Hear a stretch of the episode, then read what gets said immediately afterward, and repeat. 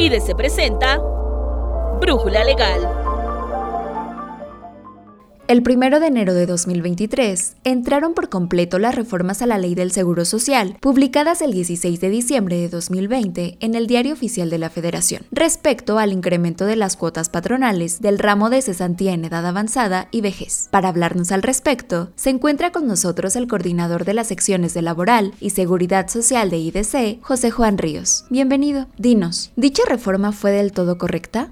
Hola Nancy, te saludo con mucho gusto a ti y a todos nuestros escuchas. En nuestra opinión, no, porque el artículo segundo transitorio de esta reforma prevé que las cuotas del ramo de cesantía en edad avanzada y vejez se van a pagar conforme a la tabla ahí reproducida. Sin embargo, no se dan instrucciones de qué debe de hacer el patrón respecto a esa tabla. Si debe de multiplicar la UMA vigente por el número de veces que aparece en esa tabla, dividir el salario base de cotización entre el valor de la UMA o qué operaciones aritméticas tiene que llevar a cabo para poder determinar la tasa aplicable, es decir, la prima que va a aplicar para calcular dichas cuotas. Con esta reforma se pretende que por cada trabajador, dependiendo del salario de cada trabajador, es la prima que se debe de aplicar. Entre menor salario sea, menor va a ser el porcentaje aplicar. Entonces, la forma de calcular este tipo de cuotas se volvió compleja. Hay variantes y el artículo segundo transitorio no, no da mayores instrucciones de cómo llevar a cabo esta, este cálculo. Por lo tanto, eso genera cierta incertidumbre para los patrones. Lo anterior, ¿por qué perjudica a los patrones? Derivado de esa incertidumbre que comentaba, al no saber si los patrones tienen que multiplicar la UMA vigente por el número de veces que aparece en cada uno de esos rangos en la tabla, que es en la primera columna denominada salario base de cotización, y ya así ubicar el monto de la base salarial reportada al, al IMSS en el rango del salario de, ese salario de base de cotización y ya elegir su porcentaje o bien como decía, dividir el salario base de cotización del empleado entre el valor de la UMA y así ubicar el rango de veces suma. Entonces, esta situación transgrede el principio de legalidad tributaria previsto en el artículo 31, fracción cuarta de la Constitución Política de los Estados Unidos Mexicanos, el cual consiste en que las contribuciones se prevean en la ley y de manera específica todos sus elementos para que el, en este caso el patrón, conozca claramente la forma en que debe de cumplir con su obligación de contribuir y no quede margen para la arbitrariedad del IMSS. Pero en la práctica, ¿el Seguro Social sí transgrede dicho principio? Sí, al no haberse señalado esas instrucciones precisas, el IMSS arbitrariamente, mediante la actualización del Sistema Único de Autodeterminación, conocido como SUA en su versión 3.6.3, fijó su postura de interpretación, lo cual ha afectado o va a afectar a los, a los patrones. Por ejemplo, el artículo eh, segundo transitorio, en la tabla que ahí se reproduce, se prevé que si el trabajador tiene un salario base de cotización de un salario mínimo, la cuota patronal se va a determinar a partir de un porcentaje del 3.15. Hay que precisar que nadie puede cotizar por menos de 217.67 pesos al IMSS, porque la legislación, conforme al artículo 27 y 28 de la ley del Seguro Social, nos dice cómo se integra el,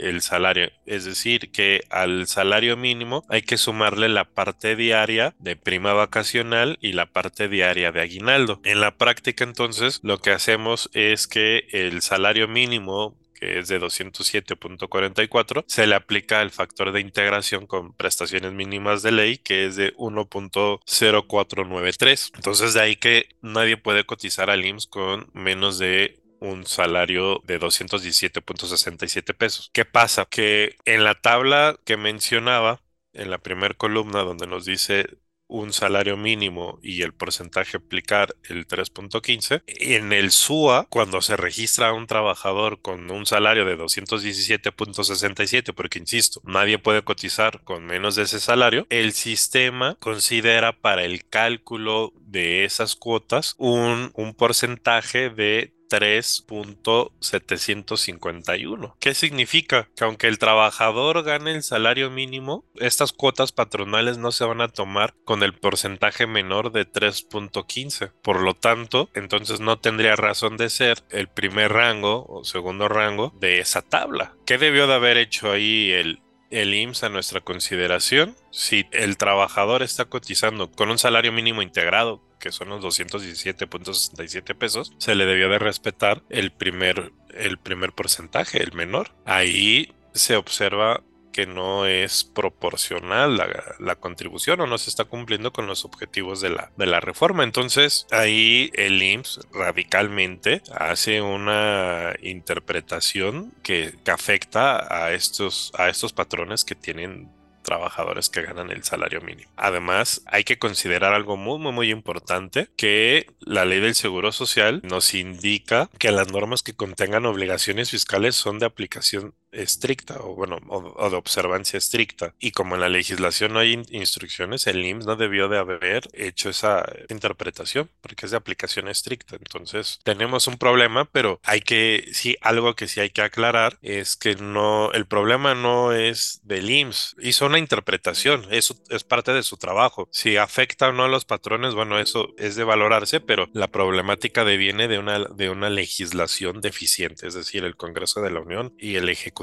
al presentar esta iniciativa, pues no, no consideraron estas, estas cuestiones. Entonces, como la ley es incorrecta, pues su aplicación genera esta incertidumbre.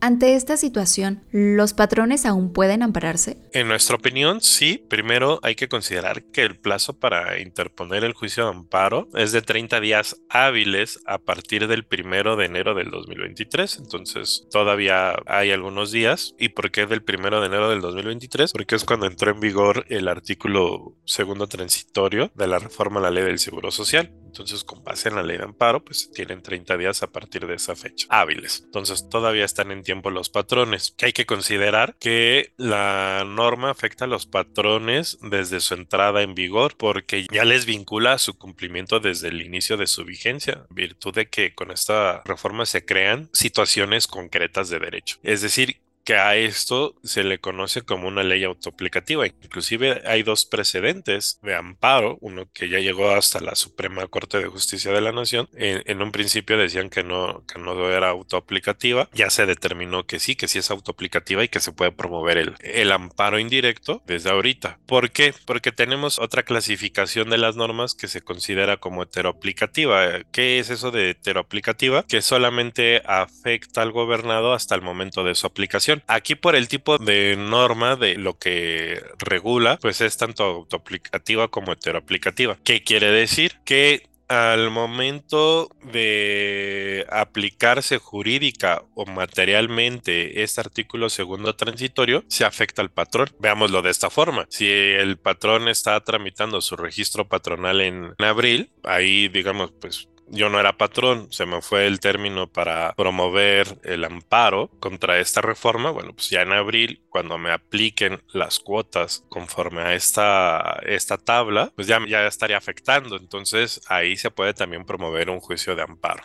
Pero circula la noticia que la Suprema Corte de Justicia de la Nación declaró constitucional la reforma. ¿Aún así se puede promover el amparo? En nuestra opinión, sí, porque lo que resolvió la Suprema Corte de Justicia de la Nación no está encaminada a estos argumentos de incertidumbre jurídica. ¿Qué, ¿Qué fue lo que pasó y cuáles son los precedentes? Primero, una empresa promueve un amparo en el que señala que tanto el artículo 168 de la ley del Seguro Social como este, el, artículo segundo transitorio, violan los principios de proporcionalidad tributaria y gasto público. Señala esa, esa empresa que se desvirtúa la naturaleza de la seguridad social y que eh, se le da la carga totalmente al patrón para hacer frente a la seguridad social que ya prácticamente dice que el Estado se deslinda de la seguridad social y que pues a los patrones se les deja esa carga. Y cuando recibe el juez de distrito ese amparo, se señala que no se podía promover el amparo porque todavía no le, no, le afectaba al patrón, es decir, que no era una norma autoaplicativa, como comentaba en la pregunta anterior. Entonces, contra eso, promueve una revisión. El patrón le cae el asunto a un tribunal colegiado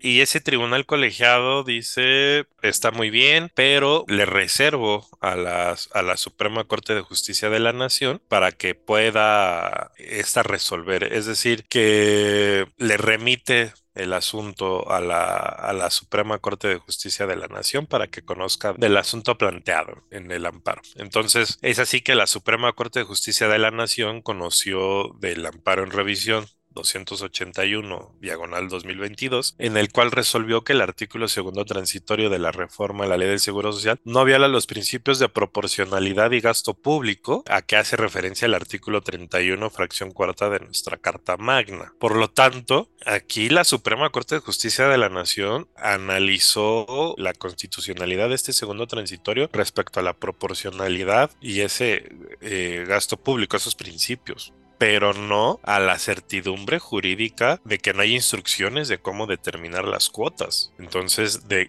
que se dejan el arbitrio al, IMSS de hacer esa interpretación y esa aplicación. Entonces, por ejemplo, los patrones que tengan trabajadores con salario mínimo y que están cotizando así y que les va a aplicar un porcentaje para calcular las cuotas patronales, al verse afectados pueden promover el amparo al momento de su aplicación, aunque ya la Suprema Corte de, la de Justicia de la Nación declaró constitucional, a la luz de estos argumentos comentados en el podcast, se puede promover dicho juicio de garantías. Es, y es viable que la Suprema Corte de Justicia de la Nación lo vuelva a analizar, porque son supuestos distintos a los que ya conoció.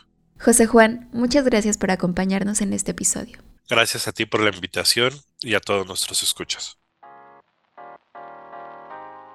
En IDC preparamos dos artículos sobre este tema. En la descripción de este podcast podrás encontrarlos. Comparte este contenido y ayuda a que todos tengan una solución a esa duda fiscal, laboral, de seguridad social o jurídica que los aqueja. Si tienes más dudas sobre este y otros temas, nuestro servicio de consultoría, que es exclusivo para suscriptores, está disponible de 8 a.m. a 5 p.m. de lunes a jueves y de 8 a.m. a 3 p.m. los viernes. Si aún no cuentas con tu edición digital, ¿qué esperas? Nuestra fuerza de ventas ya está esperando tu llamada al 55 50 89 58 30. Agradecemos en producción y realización a Alan Morgan. Nos escuchamos en la siguiente Brújula Legal. Se despide Nancy Scutia.